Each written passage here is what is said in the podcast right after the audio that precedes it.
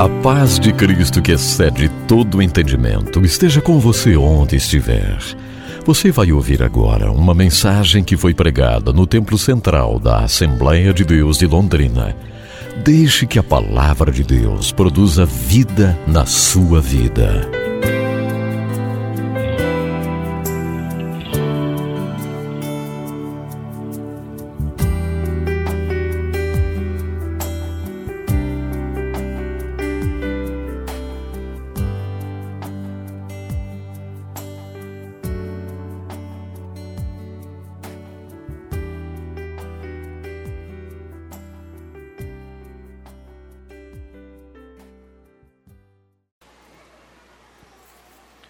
Carta que Paulo escreveu a Filemão. A gente vai ler toda essa carta, amém? Amém? Ok? São 25 versos, e aí você já pode sair dessa manhã dizendo que leu um livro inteiro da Bíblia, né?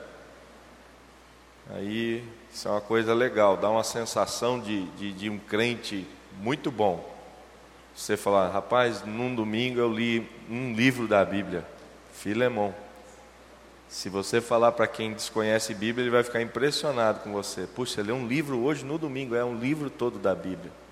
Se ele conhecer a Bíblia, ele não vai achar muita vantagem, não. Ok? Vamos lá? A versão que eu estou usando é a nova versão transformadora NVT. E aí eu acho que a gente tem ali, tem. Então vou usar a tela e você pode usar comigo, tá? Porque talvez difira um pouco da sua versão. Eu, Paulo, prisioneiro de Cristo Jesus, escrevo esta carta junto com o nosso irmão Timóteo a Filemão, nosso amado colaborador, a irmã Áfia, a Arquipo, nosso companheiro na luta, e a igreja que se reúne em sua casa. Que Deus, nosso Pai e o Senhor Jesus Cristo lhes deem graça e paz. Sempre dou graças a meu Deus por você em minhas orações pois ouço com frequência de sua fé no Senhor Jesus e de seu amor por todo o povo santo. Oro para que você ponha em prática a comunhão que vem da fé, à medida que entender e experimentar todas as coisas boas que temos em Cristo. Seu amor, meu irmão, tem me dado muita alegria e conforto, pois sua bondade tem revigorado o coração do povo santo. Por isso, ainda que pudesse exigir em Cristo que você faça o que é certo, prefiro pedir com base no amor. Eu, Paulo, já velho e agora prisioneiro de Cristo Jesus, suplico que demonstre bondade a meu filho Onésimo. Tornei-me pai dele na fé quando estava aqui na prisão. Onésimo não lhe foi de muita utilidade no passado, mas agora é muito útil para nós dois. Eu o envio de volta a você e com ele vai meu próprio coração. Gostaria de mantê-lo aqui comigo enquanto estou preso por anunciar as boas novas. Assim ele me ajudaria em seu lugar. Mas eu nada quis fazer em, eh, sem seu consentimento. Meu desejo era que você ajudasse de boa vontade e não por obrigação. Ao que parece, você perdeu Onésimo por algum tempo para ganhá-lo de volta para sempre. Ele já não é um escravo para você, é mais que um escravo, é um irmão amado, especialmente para mim. Agora ele será muito mais importante para você como pessoa e como irmão no Senhor. Portanto, se me considera seu companheiro na fé, receba-o como receberia a mim. Se ele o prejudicou de alguma forma e ou se lhe devo algo, cobre de mim. Eu, Paulo, escrevo de próprio punho eu pagarei, e não mencionarei que você me deve sua própria vida. Sim, meu irmão, faça-me essa gentileza no Senhor, reanima meu coração em Cristo. Escrevo esta carta certo de que você fará o que lhe peço, e até mais. Por favor, prepare um quarto para mim, pois espero que minhas orações sejam respondidas e eu possa voltar a visitá-lo em breve. Epáfras, meu companheiro de prisão em Cristo Jesus, manda lembranças. Marcos, Aristarco, Demas e Lucas, meus colaboradores, também enviam saudações. Que a graça do nosso Senhor Jesus Cristo esteja com o espírito de vocês. pode dizer amém? Ter um assento, por bondade.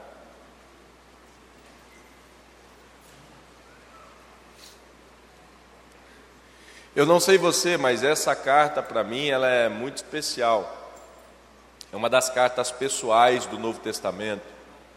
Ela é uma carta que trafega pelas igrejas da Ásia Menor, especialmente a igreja de Colossos, mas ela é uma carta direcionada a um homem, e esse homem dá o título da carta, Filemão.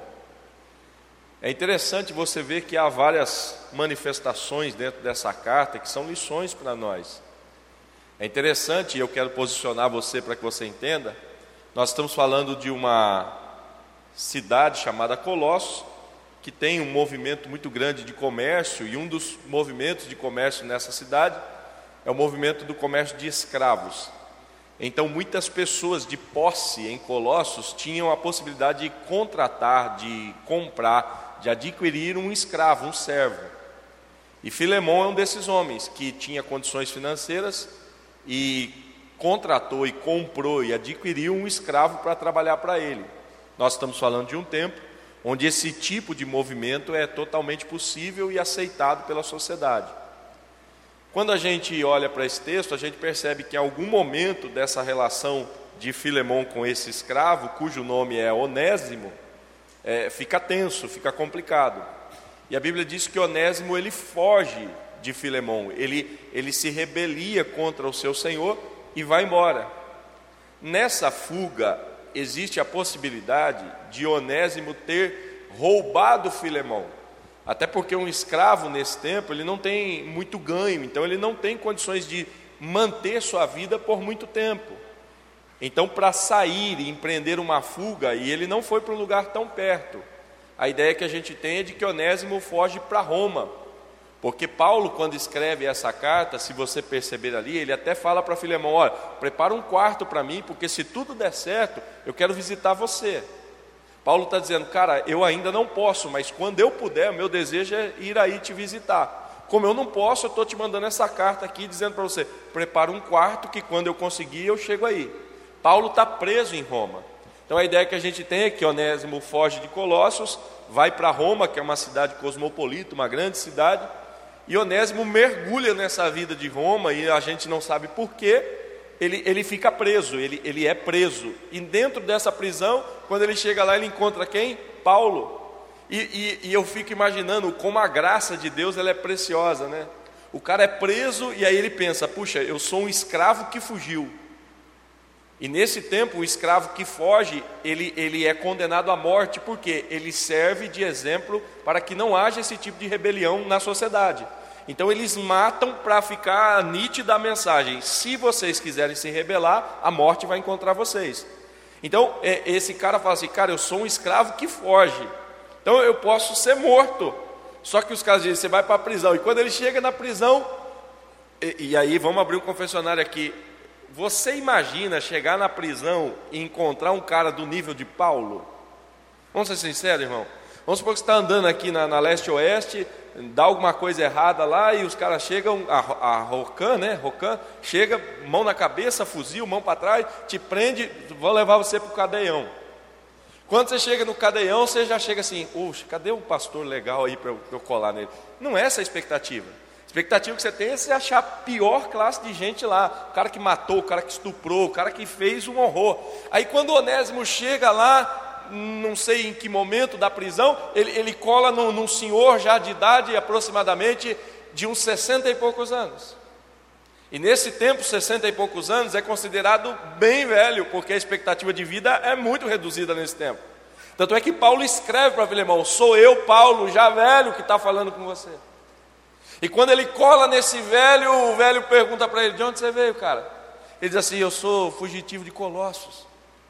Ah, eu tenho um amigo em Colossos, meu colaborador, irmão, amigo, fiel, me alegra muito. Ah, é? Quem é ele? Filemão. Ô, cara, não queria dizer nada, não. Eu, eu era escravo de Filemão, cara. Não brinca, você era escravo de Filemão? Era. E o que você está fazendo aqui, cara? Eu fugi, cara. Fugi. Qual é teu nome? Paulo. E na minha fuga eu, eu fiz umas coisas malucas aí, erradas, e estou preso aqui. Aí Paulo disse: fica tranquilo. Cola comigo, vai dar certo.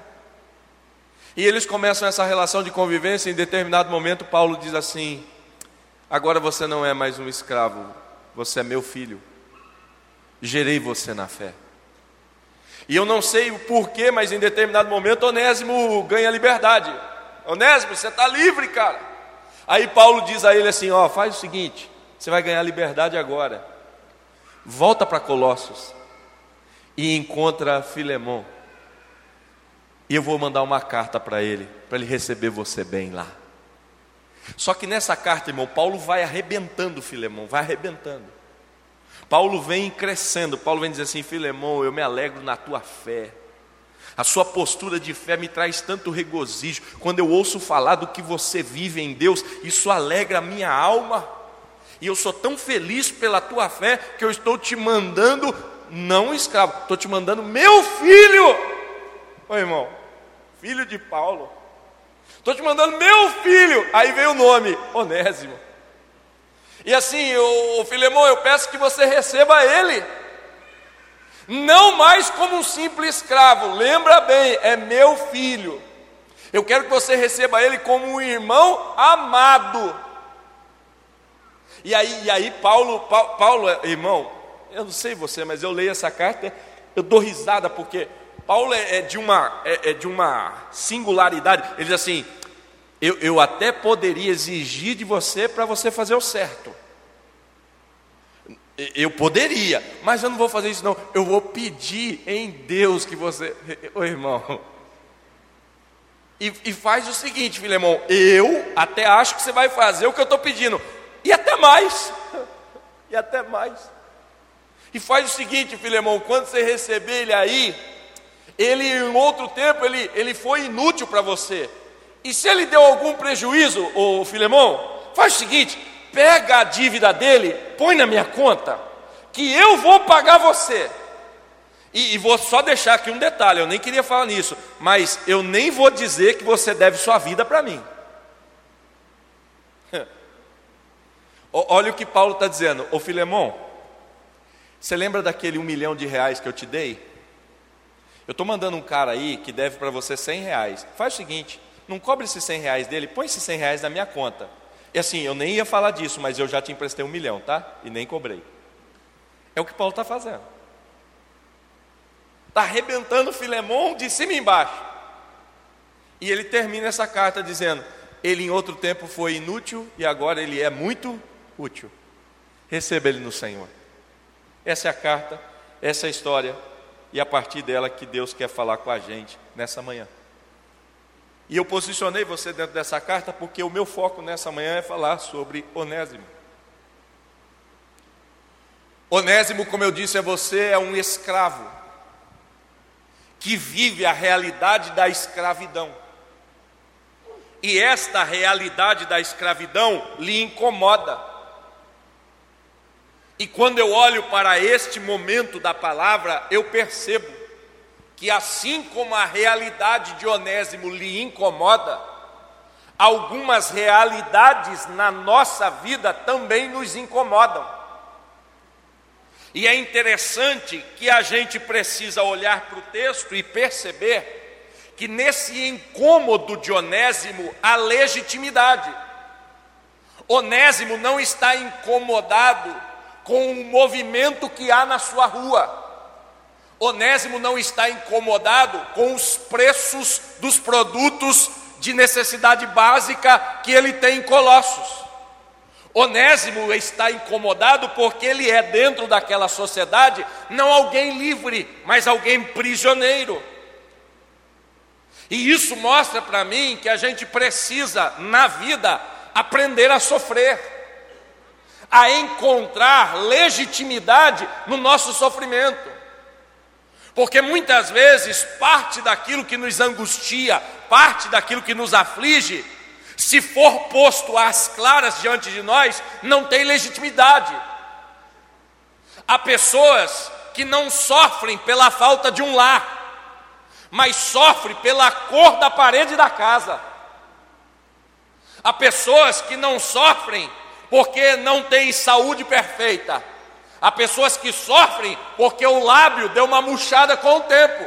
E você está desesperado para pôr meio litro de botox nesse beiço.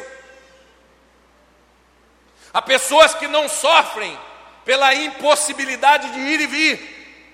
Há pessoas que sofrem porque têm que caminhar um pouco além do que acham necessário para o trabalho. Muitas vezes o nosso sofrimento não tem legitimidade. A gente sofre por coisas que deveriam ser nossa alegria. Nessa manhã Deus nos convida a uma reflexão. O que é que te angustia? O que é que te oprime? O que é que aflige seu coração? Porque se é para sofrer, sofre por coisas que valem a pena. Sofre por coisas que de fato têm significância na sua vida. Pastor, eu estou preso. Pastor, eu sou um escravo. Pastor, eu estou morrendo. Então sofra por isso. Porque se a coisa não tem legitimidade, ela está produzindo um sofrimento desnecessário. Pastor, mas isso me incomoda. Mas é um incômodo produzido pela sua avaliação dessa coisa. Pastor, eu não estou tão magro como gostaria, mas está vivo. Pastor, eu não estou tão, tão robusto como eu queria, mas tem vida. Pastor, tem uma ruga do lado do olho, mas você ainda enxerga com esse olho.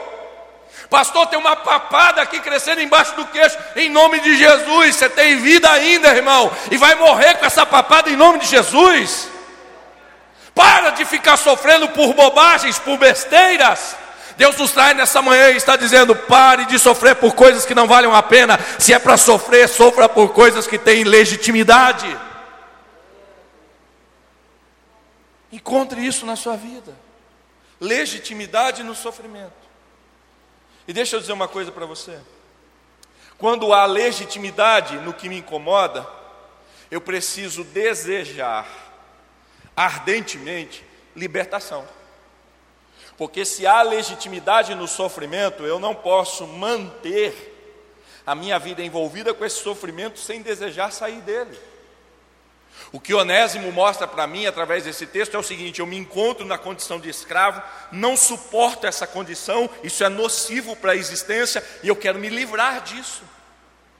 Então, deixa eu lhe dizer uma coisa: se você fizer uma análise com alto discernimento da sua vida e encontrar coisas que, por conta da legitimidade, valem a pena ser coisas que são sofrimento na sua vida, ou seja, eu sofro, tenho razão de sofrer, e esse sofrimento de fato tem legitimidade. Ok, então eu não quero mais ficar nisso. Eu quero sair disso. Eu quero mudar essa situação. E Onésimo faz isso. Esse cultivar um desejo de sair desse sofrimento legítimo, ele é muito poderoso. Porque se esse desejo não existir em você, vai haver um novo processo, que é o processo de adaptação, de conformação.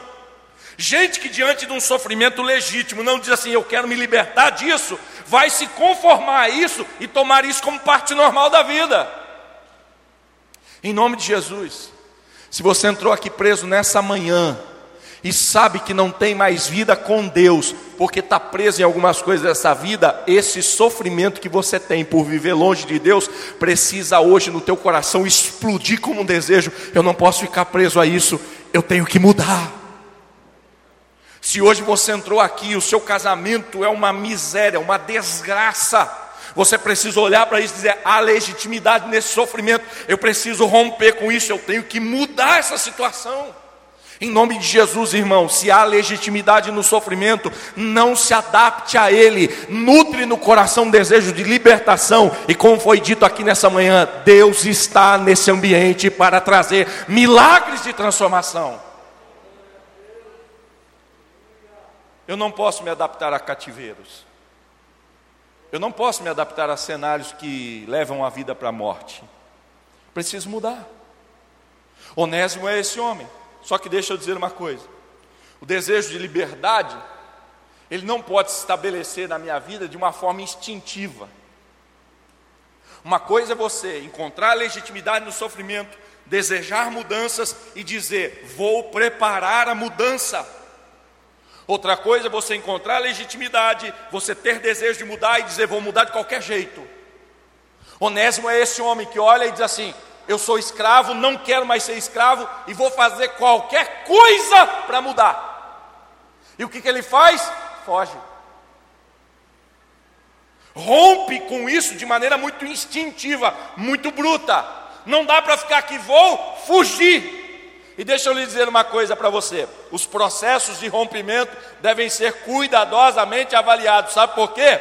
Fuga a qualquer preço pode custar caro demais, inclusive a vida.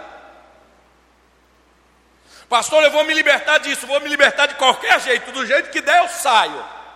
Estou sofrendo do jeito que puder eu me lanço daqui. Vai aqui uma palavra para jovens que me ouvem. Talvez você viva alguns incômodos e você diz assim: de qualquer jeito eu saio dessa, inclusive se pintar um casamento na minha frente. Eu estou me sentindo sozinho, eu estou me sentindo desamparado, e de qualquer jeito eu saio dessa, inclusive se, se aparecer na minha frente um relacionamento. Aí namora qualquer um, casa com qualquer um, entra em qualquer situação, sabe por quê? Fuga instintiva. Deus está dizendo: se algo incomoda, é legítimo e você quer romper com isso, em nome de Jesus, entenda, há um processo adequado para fazer isso. Porque fuga a qualquer preço pode custar caro demais, inclusive sua vida. Onésimo vai fugir, diga comigo, Onésimo foge de Colossos. Diga bem forte, mas vai acabar depois de Colossos, preso em Roma.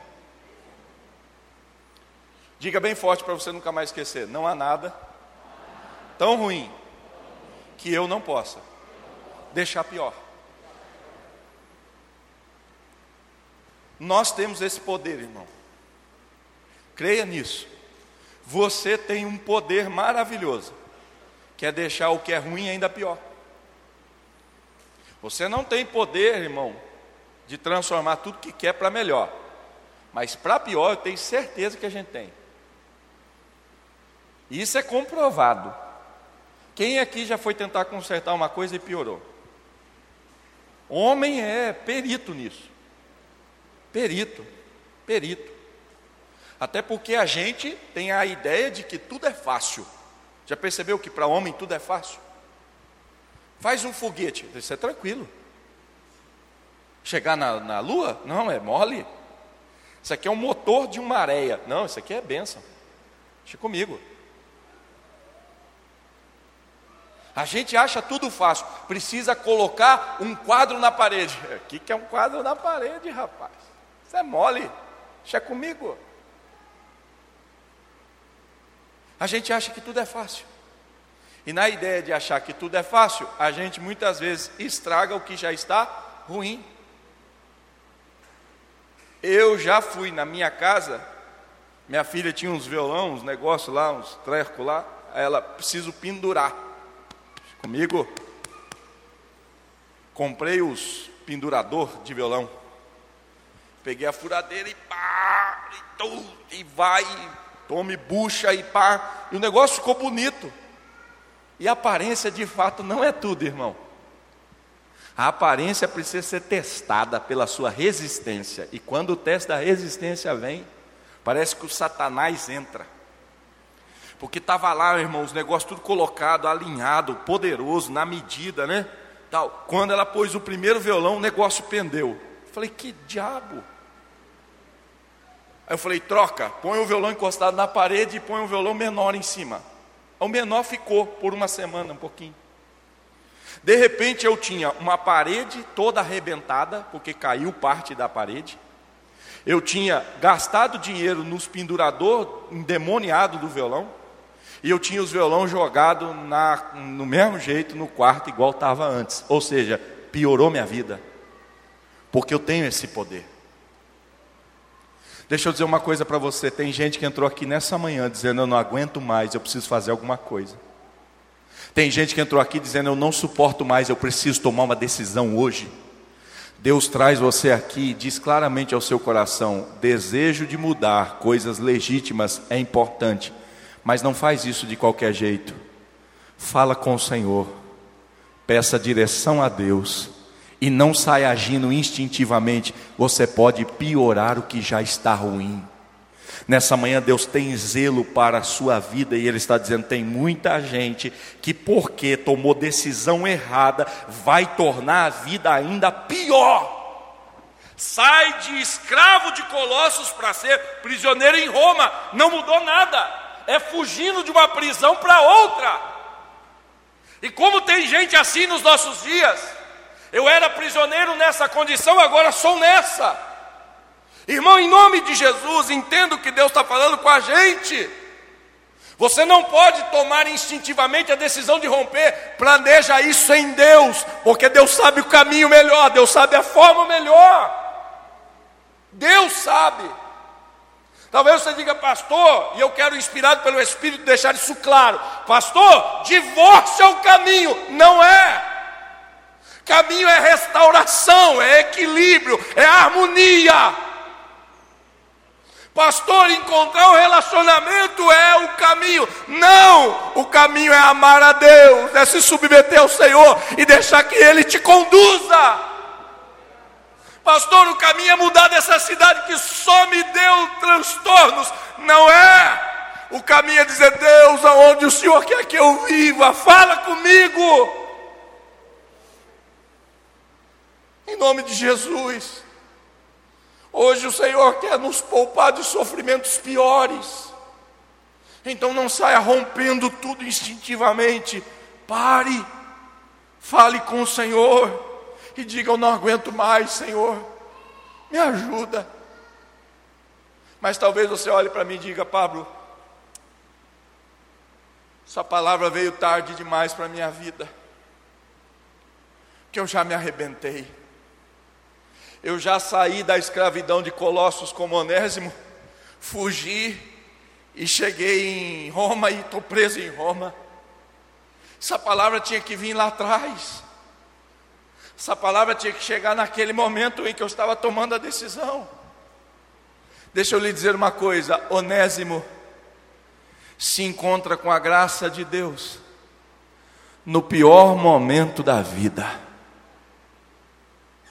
Eu quero declarar nessa manhã: se você entrou aqui no pior momento da vida e lamentava até agora, por não ter ouvido um conselho de Deus lá atrás, Deus fala com você nesse momento, na pior fase da sua vida, você vai ter o teu melhor encontro, e nesse teu melhor encontro vai se abrir uma porta de transformação. Irmão, vamos ser sinceros e abrir o confessionário aqui? Se você fosse onésimo,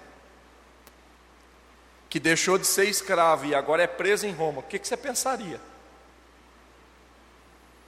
Eu não nasci para ser feliz. Eu não nasci para ser livre. Eu nasci para padecer mesmo. Eu nasci para viver mal. Tudo que eu faço dá errado. Eu acho que eu nasci para isso. Só que a Bíblia diz que quando ele entra na prisão, ele encontra um homem chamado Paulo, o maior missionário que a igreja do Novo Testamento tem. Essa manhã, Deus preparou esse culto para dizer a você: hoje você está encontrando a graça na pior fase da vida. Hoje Deus traz pessoas aqui que já estão com erros acumulados, erros acumulados, erros acumulados a tal ponto que já entendem que a vida que Deus lhes deu é para viver dessa forma, cheio de marcas negativas. Deus está dizendo: hoje você se encontra com a graça de Deus aqui, na pior fase da vida, e Deus está dizendo: é possível mudar. Quando Onésimo entra nessa prisão, olha o que Paulo vai escrever para Filemão: Filemão, Onésimo se apartou de você por um tempo apenas. Esse afastamento, Filemão, foi benéfico. Alguém olhando de fora diria: Filemão, Onésimo fugiu. Paulo manda carta diz assim: não é fuga, foi um afastamento divino por um tempo, porque agora ele vai voltar até você, Filemão, e vai ser diferente.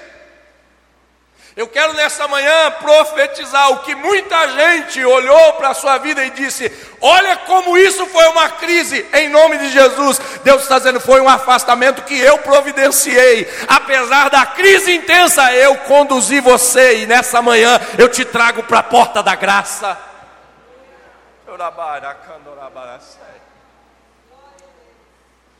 Pode ser que muita gente diga: Olha como piorou, e Deus está dizendo, mas eu te conduzi para a porta da graça. Como você falhou, como você errou, e Deus está dizendo, mas eu te trouxe para a porta da graça. Porque eu não dependo do teu acerto, eu não dependo da tua vida, eu dependo da minha direção sobre você. E mesmo você tentando fazer tudo errado, a minha boa mão estava te trazendo para a porta da graça. Ah, que Deus maravilhoso é esse nosso. Que Deus maravilhoso é esse o que a gente serve. A gente diz, eu estou fazendo tudo errado, e Ele está dizendo, eu estou te atraindo com cordas de amor para perto de mim. Que Deus maravilhoso é esse que nas nossas piores crises Ele estava encaminhando a gente para os melhores acertos. Que Deus maravilhoso. Eu não sei você, mas eu quero fazer aqui uma pesquisa interessante. Quem aqui teve encontro com Jesus numa fase ruim da vida? Só quem teve, teve encontro. Levanta a mão assim, bem alto. Só quem teve, só quem teve.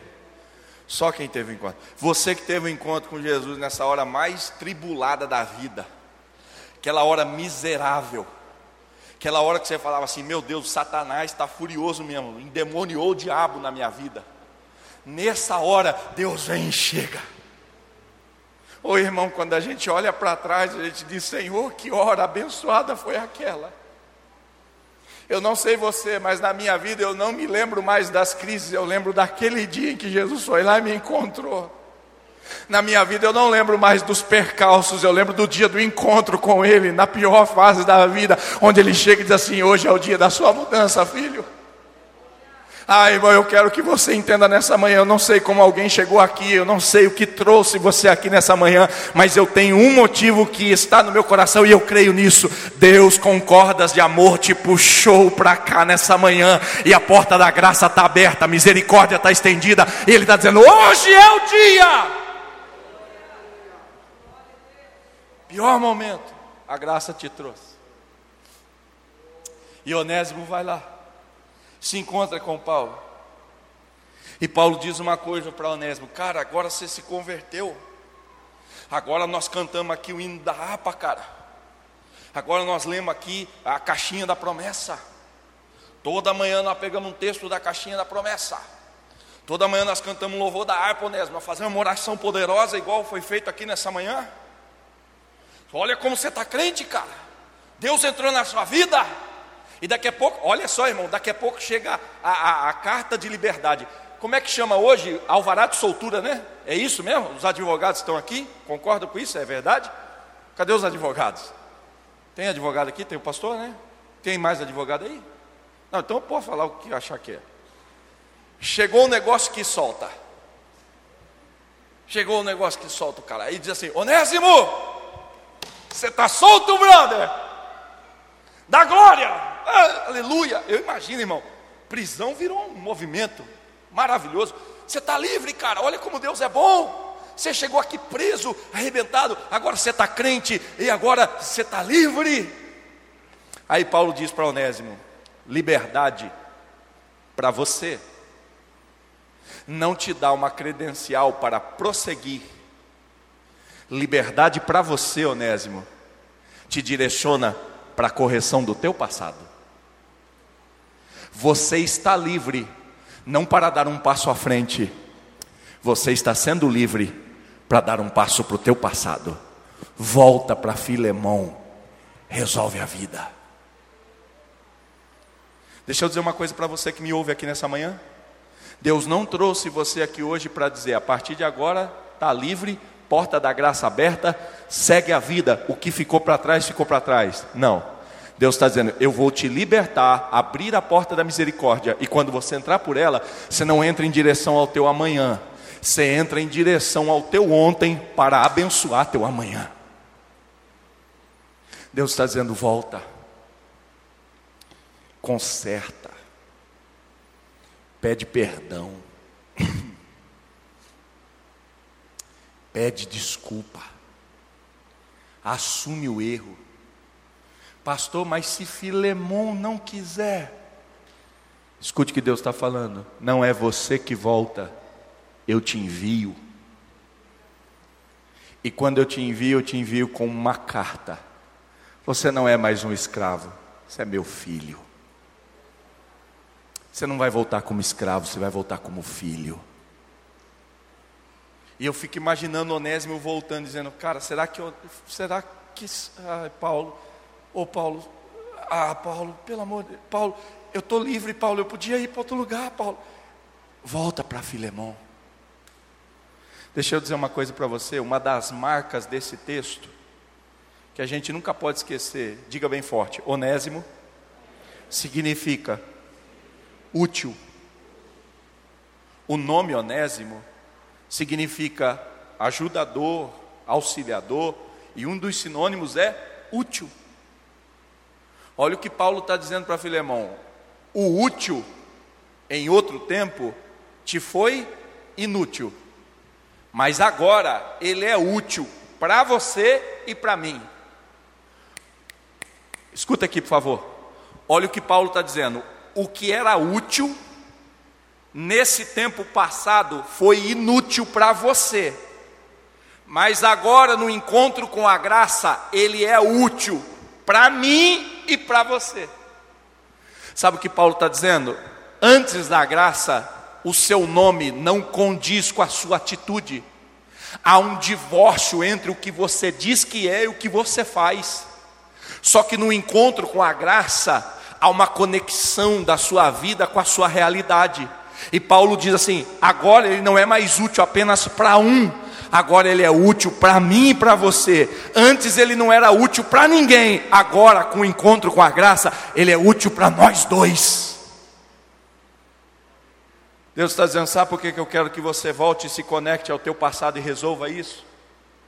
Para que na caminhada de volta ninguém diga para você, você continua sendo um inútil. Até porque a nossa existência ela está atrelada à utilidade. Ninguém pode se dizer de fato um ser relevante na sociedade se ele é um ser inútil, parasita. A nossa vida está atrelada à nossa utilidade. E Deus está dizendo: no encontro com a graça, você não é apenas alguém útil para si próprio, você torna-se mais abrangente, você conecta teu nome com a sua realidade. Você era um nome, mas agora você é uma verdade. Volta, em nome de Jesus. Se você não tiver conexão com o seu passado e resolver essas marcas, você não ganha alforria para o teu amanhã. E quando Onésimo está voltando para a casa de Filemão, a gente sabe que a carta chegou porque a gente tem essa carta em mãos. A gente sabe que essa carta foi lida porque ela chegou até nós. Agora deixa eu fazer uma pergunta para você. Filemão aceitou Onésimo, sim ou não? Filemão aceitou Onésimo, sim ou não? Sim ou não? Você que falou assim, você tem condições de me provar? Pela Bíblia que ele aceitou? Sim ou não? Sim ou não? Não. Pela Bíblia você pode fazer inferências, especulações, mas taxativamente me dizer, aqui ó, Filemão aceitou o décimo, está aqui. Não tem. Aí você diz, Pablo, o que isso significa para mim? Que você precisa crer. Que o Senhor está te dizendo, vai. E você só vai experimentar esse resultado de Deus quando você se dispor a viver por fé. Pastor, eu não tenho certeza se vai dar certo. Você tem uma palavra, vai. Experimenta isso. E aí eu vou dizer uma coisa para você. Eu acredito, eu acredito que Filemão aceitou Onésimo como um irmão amado e vivem juntos para a glória de Deus. Eu creio. E eu gostaria que nessa manhã você cresça igual a mim. É possível Deus fazer um milagre de transformação. E você viver isso a partir de hoje. Se você crê nisso, fique de pé, por favor.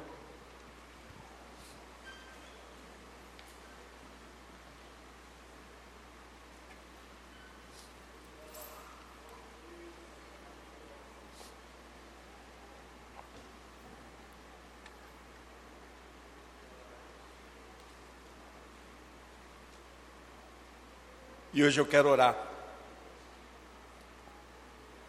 E eu tenho convicção de que eu oro por dois grupos de gente aqui.